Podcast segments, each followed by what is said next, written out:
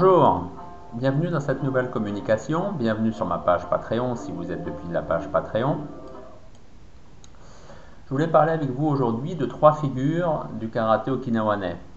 Mais des figures pas parce que c'est des personnes qui ont eu beaucoup de disciples, pas parce que c'est des personnes qui ont fondé une fédération, pas parce que c'est des champions, mais parce que ce sont des hommes qui ont œuvré un peu dans l'ombre et qui à un moment ou à un autre ont permis à leur maître justement de réaliser ce qu'ils voulaient faire, ou même qui ont fait penser à leur maître à une façon d'enseigner à laquelle ils n'avaient pas pensé ou qui ont convaincu leur maître d'enseigner. Aujourd'hui, mon choix s'est porté sur Miyagi Shikichi pour le Shurite, Madame Bashikeyo pour le Narate et Tomoyose Ryu Yu pour le Karate Uechi d'Ipango Inun. Intéressons-nous à Miyagi Shikichi. Alors Miyagi, vous vous en souvenez peut-être, j'en avais parlé lors de ma communication sur les maîtres du Shurite quand je parlais d'Ishikawa Seitoku. Ishikawa Seitoku a un temps pratiqué les exercices de combat avec Miyagi, Miyagi Shikichi. Hein. Donc Miyagi Shikichi naquit en 1912 à Naha. Alors, j'ai dit en introduction que c'était quelqu'un du Shurite, mais il est né à Naha. Donc, euh, c'est parce que justement ensuite sa famille s'est installée réellement à Shuri, au quartier de Toliholi, qu'il a pu en fait pratiquer le Shurite, donc l'art martial de Shuri. Il a commencé réellement le karaté vers l'âge de 14 ans. Bien sûr, comme tous les gamins de Shuri des années 1910, ses parents connaissaient des gens qui étaient dans le karaté ou même il y avait quelqu'un de sa famille qui l'avait sans doute initié au coup de poing, coup de pied, enfin les choses classiques. Mais c'est vraiment quand il a eu 14 ans, donc quand il était à l'école, grâce à une relation de son père qui s'appelait Tooma Shizen, que je ne connaissais pas pour ma part, j'ai appris son existence en faisant des recherches sur Miyagi. Donc ce Thomas Shizen était quelqu'un apparemment de renommée pour la pratique du combat à Shuli.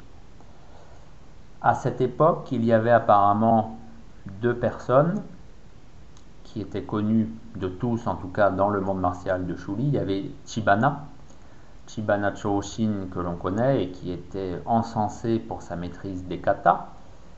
Et d'un autre côté, il y avait Thomas, qui était reconnu pour sa maîtrise dans la pratique du combat, donc plus ou moins libre. Et donc c'est avec lui que Miyagi Shikichi a commencé pleinement le karaté et en fait bien sûr les applications sans doute des katas telles que Kusanku ou euh, Naifanchi. Je viens de le dire, il avait 14 ans quand il a commencé sous la férule de Thomas, et il est resté sous son autorité jusqu'à ses 21 ans, donc ça fait environ 6-7 ans. Et par la suite, il a voulu donc continuer sa voie, son chemin sur le karaté, et en quelque sorte, il s'est lancé dans un peu dans ce que faisait en fait Motobucho Oki, c'est-à-dire dans des duels, dans ce qui s'appelle Kaki Dameshi en okinawanais ou Kake Dameshi si vous parlez le japonais standard. Bien sûr, comme toutes les personnes de Shuri, il avait fréquenté le collège de Shuri, puis eh bien l'école normale, voilà le, parcours classique, donc ça l'avait un peu amené quand même pas au sommet de la société okinawanaise, mais on peut dire qu'il était dans euh, les classes favorisées. Donc forcément, sa profession, eh bien, c'était pas un paysan, c'était pas un artisan, c'était quelqu'un qui était dans le milieu des affaires, apparemment, même si on ne sait pas trop euh, ce qu'il faisait, c'était un entrepreneur, quoi, voilà. Et euh, le karaté, c'était un à côté pour lui, bien entendu. Il n'avait pas pour vocation de posséder un dojo, d'avoir beaucoup d'élèves. Il s'entraînait, il pratiquait pour son plaisir et s'il avait des élèves comme par exemple Ishikawa Saitoku, eh bien les choses étaient très bien comme ça pour lui, hein, on peut dire. Comme beaucoup d'autres Okinawanais de son âge, de cette génération, il était aussi très versé dans le judo de kano. Et il s'est mis à pratiquer sérieusement avec un maître reconnu à Okinawa, bien entendu ce maître, ce professeur, qui se nommait Tamanaha. J'ai pas besoin de vous le dire, en fait, il était instructeur à l'école de police du département d'Okinawa, puisque c'était comme ça déjà dans les années 1920, 120-1930, oui. Eh bien, c'était le judo en fait qui prédominait dans, on va dire, les instances officielles okinawanaises, comme la police par exemple. Le karaté n'était pas tant présent que ça. bien entendu, il était là, mais ce qui faisait foi, c'était le kendo et c'était le judo parce que c'était les arts martiaux japonais et que Okinawa, bah, c'était le Japon et qu'il suivait ce qu'on faisait dans d'autres départements, aussi bien les départements, j'en sais rien, du Kyushu, euh, dans le Hokkaido. Voilà, les policiers étaient formés au judo et au kendo. Et Okinawa, en plus, il y avait le karaté, mais euh, c'était en plus. On en arrive à l'année 1932.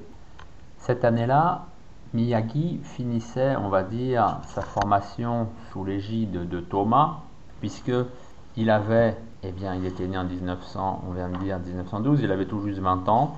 Il pratiquait depuis environ 5 ans donc, et son niveau était quand même reconnu de tous. Alors en 1932, il y avait eu un événement assez important qui était une grande démonstration qui avait été organisée à Asahimachi, donc à Nara, et il y avait en fait les plus grands experts de l'époque qui prirent part à cette démonstration. Donc bien sûr Kiran Shotoku, on n'a pas besoin de le dire, il était là. Miyagi Chojun évidemment, Chibana Choshin aussi, Shiroma Shimpan. Voilà, en gros les personnes que on voit euh, en photo en 1937, cette fameuse photo des maîtres okinawanais de 1937. Il y aurait aussi apparemment Motobu y aurait pris part, mais Motobu était euh, à Tokyo à cette époque-là. Mais il revenait souvent à Okinawa, et il revenait tellement souvent pour des séjours de plus ou moins longue durée qu'on ne sait pas en fait réellement quand est-ce qu'il était à Nara. Donc il pouvait très bien se trouver à Nara là en 1932, hein, c'est possible. On a une liste c'est Shinzato Shinzato Katsuhiko qui a, qui a publié cette liste, en fait, donc euh, là, ce que je suis en train de vous dire, donc de ses maîtres. Et on sait aussi qu'ils avaient montré lors de cette démonstration. Donc, euh, Kian, c'était Kusanku. Motobu, bien sûr, c'était Naifanchi. Miyagi, c'était Sanchin. Shiroma Shimpan, c'était le Useishi, donc euh, Goju Shiho. Et Chibana, c'était Passai Dai. Et en plus donc, de ces maîtres vraiment reconnus, hein, qui avaient fondé des écoles, à commencer par Miyagi, Chibana, eh bien on retrouve Miyagi Shikichi pour le coup. Miyagi Shikichi qui lui avait montré le Passai, mais dans la tradition du Tomarite, donc ce qui s'appelle aussi le Matsumura Passai. Donc c'est pour ça que je tenais à vous parler de Miyagi Shikichi aujourd'hui. C'est pas quelqu'un qui était particulièrement euh, actif dans un dojo, puisqu'apparemment il n'en avait pas. C'était pas quelqu'un qui avait des dizaines d'élèves, mais c'était quelqu'un qui quand même tenait à représenter le karaté okinawanais. Vous voyez, il était là en 1932 dans la démonstration. Il avait aussi donné des démonstrations quand des officiers de la marine du Japon avaient accosté au port de Nara également en 1932 et il avait donc fait une démonstration de kata. Il était là aussi quand il y avait eu euh, un prince impérial qui était de passage aussi, qui était en escale au port de Nara. Encore une fois, il avait fait euh, une démonstration. Et il y a un autre point qui me semble important, c'est que quand Nakasone Genwa avait eu pour projet vers 1936-1937 de faire son gros livre qui s'appelle Karate Do Taikan. Je parle souvent de ce livre. Karate Do Taikan, donc que je traduis par l'encyclopédie du Karate Do. Quand il a eu ce projet Nakasone, Nakasone était quelqu'un qui était à Tokyo, Tokyo ou Osaka, en tout cas qui était à la métropole, qui était proche de Funakoshi, qui était proche de Mabuni Kenwa. Donc il avait pour projet de faire ce gros ouvrage, mais forcément, si euh, il avait réuni dans ce livre que les maîtres actifs à la métropole, il n'y aurait pas eu grand monde, puisque euh, il y avait en gros que Funakoshi et Mabuni. Il avait aussi demandé à Otsuka de collaborer à cet ouvrage. Il y avait aussi Taira, qui était aussi à la métropole. Mais voilà, dans l'ouvrage, par exemple, on trouve le kata démontré par euh, Hanashiro.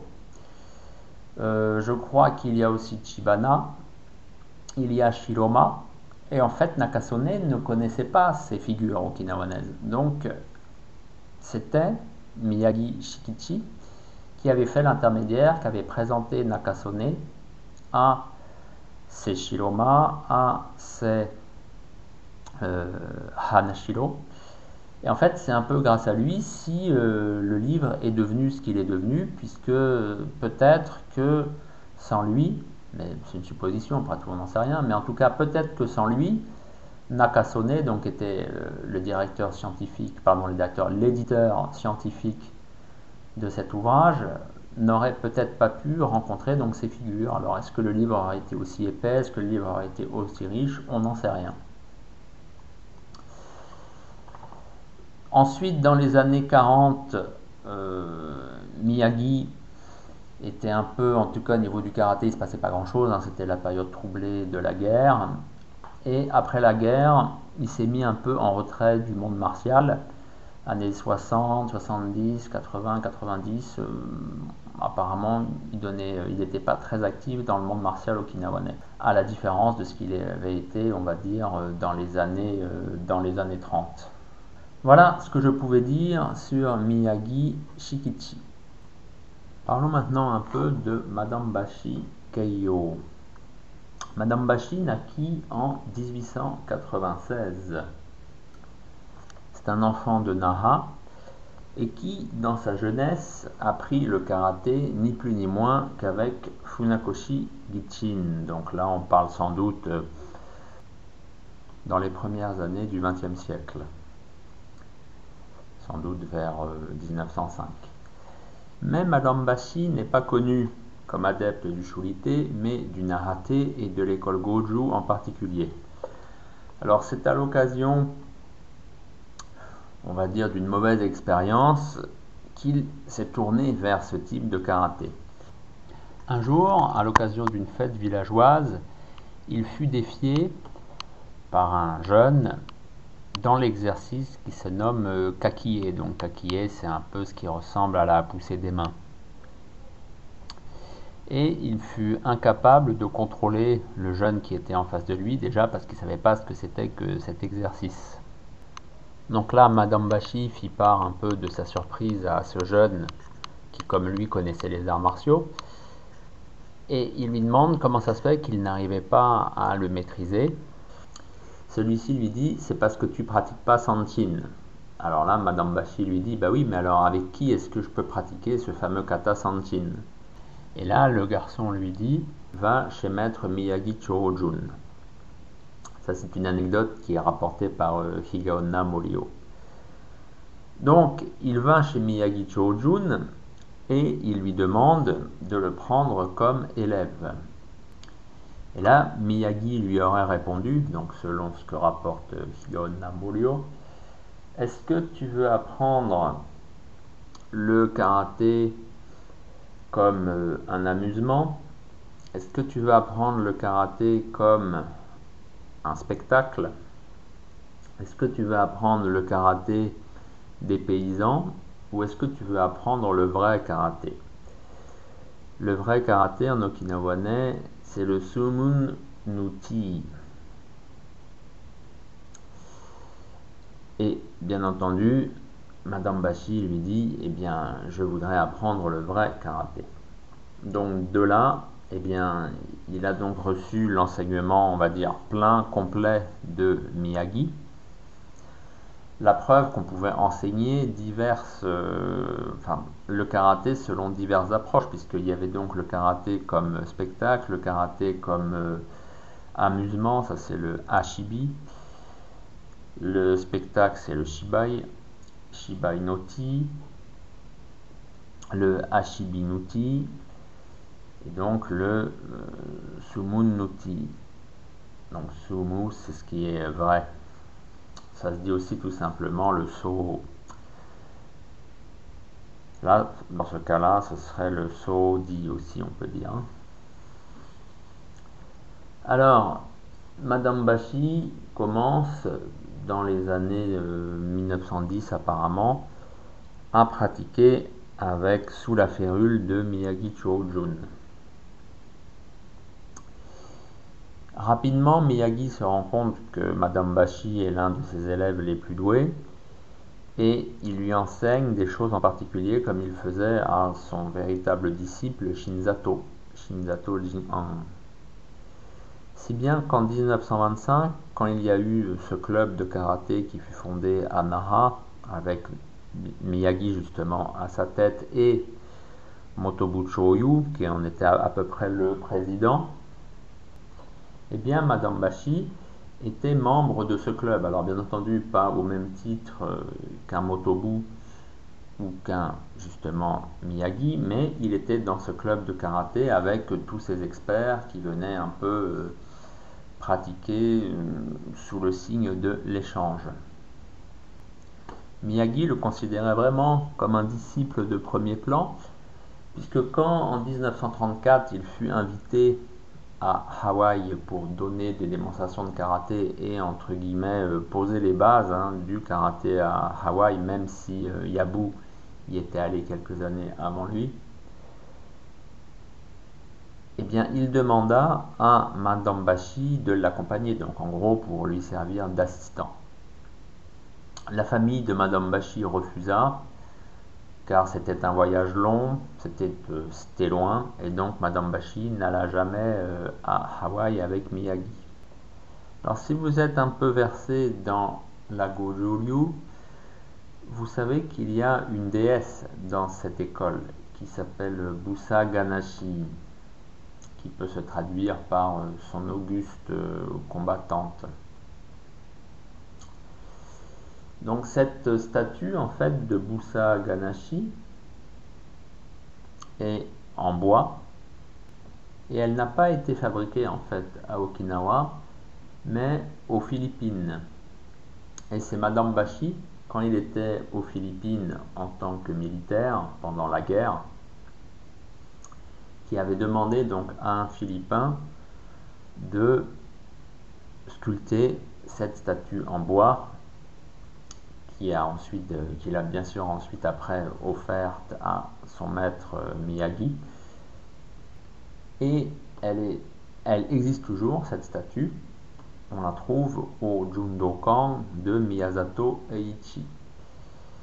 Donc euh, c'est en fait c'est grâce à Madame Bashi que cette statue de Busa Ganashi existe, puisque c'est lui qui l'a ramenée des Philippines, même si bien entendu l'inspiration en est de Miyagi, vu que Busa Ganashi existe à Okinawa depuis, euh, depuis très longtemps.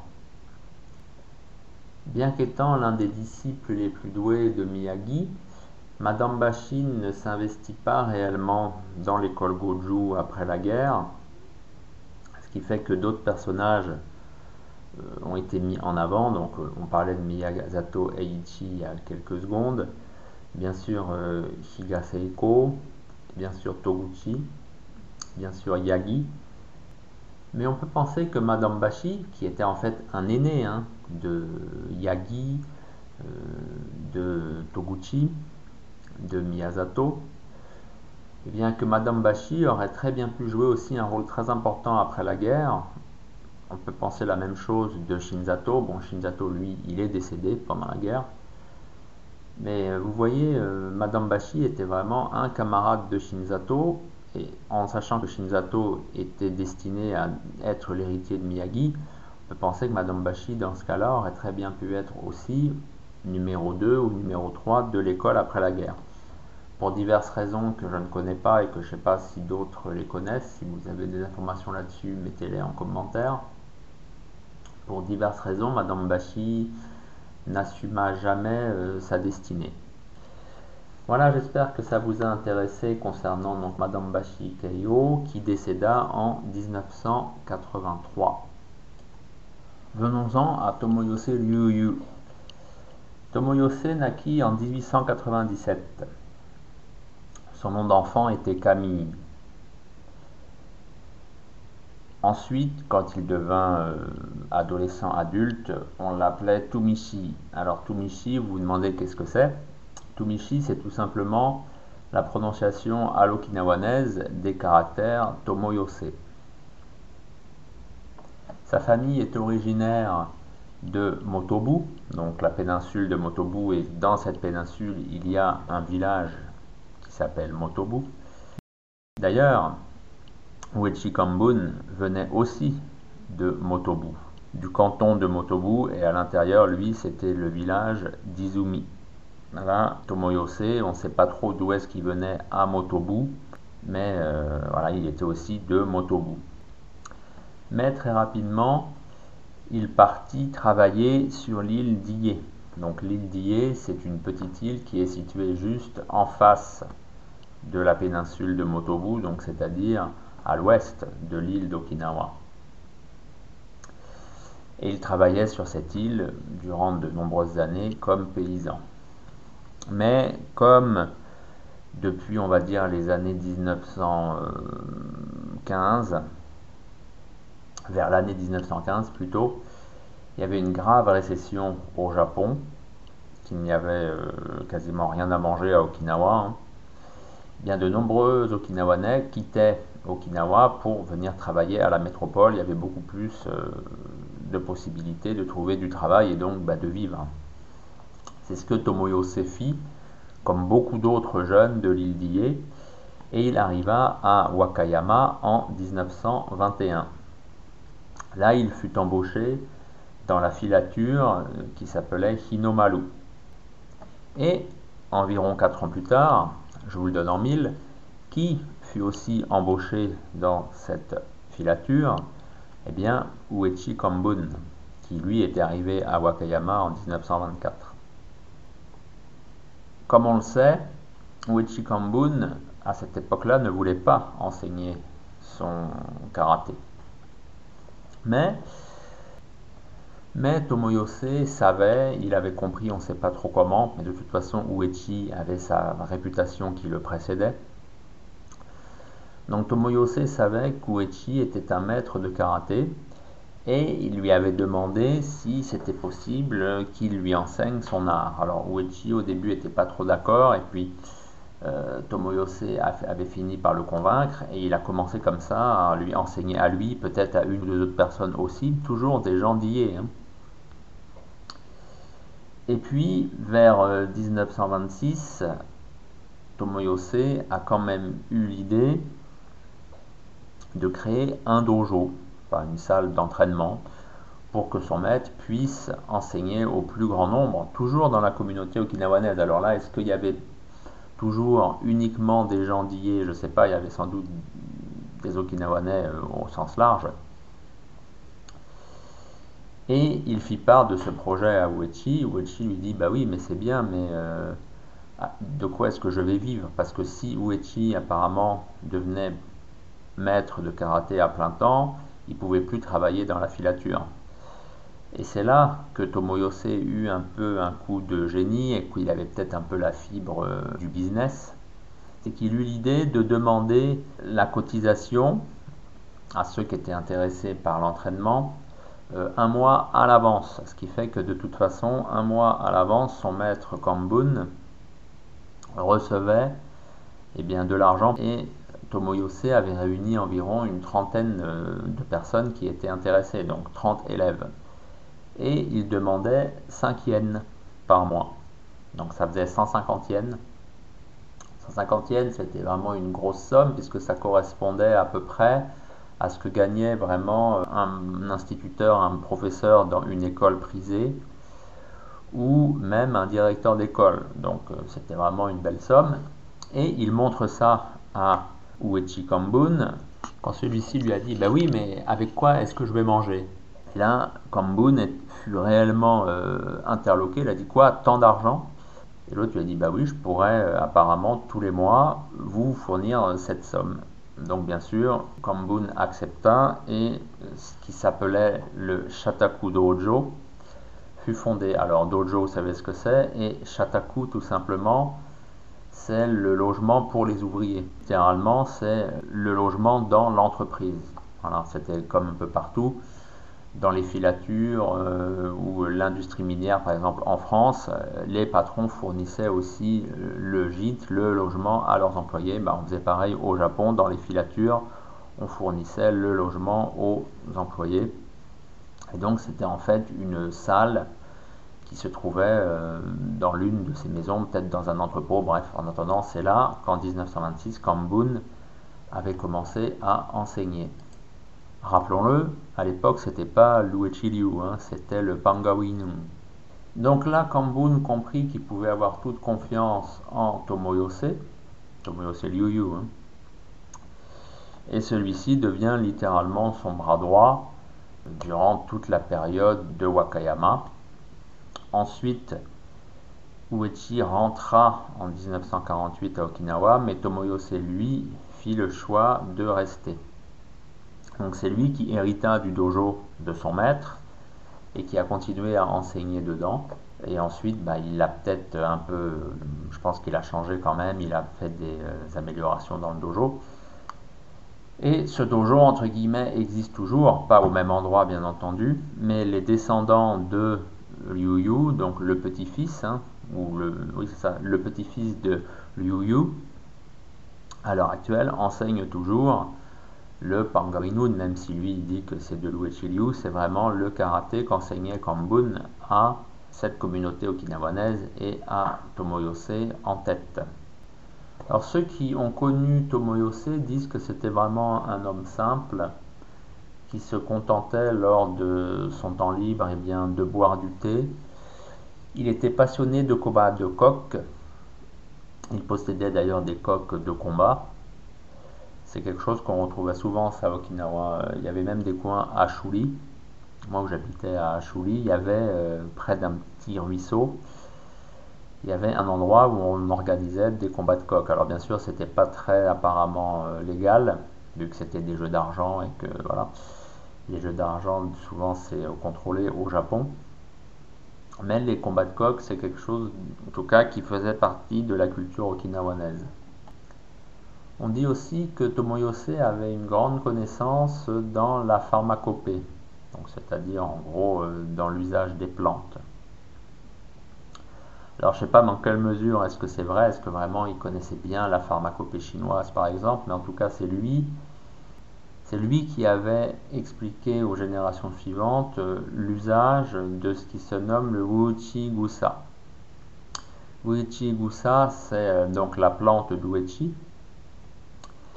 et c'est une en fait euh, c'est une sorte de racine qu'on fait pousser ensuite donc qui donne bah, une plante et qu'on utilise en décoction et bien justement pour à des fins médicales on peut dire donc quand on a divers problèmes je sais pas de digestion bien sûr pour soigner les coups qu'on aurait pris à l'entraînement et Tomoyose apparemment ça, c'est ce que dit Takamiyagi Shigeru.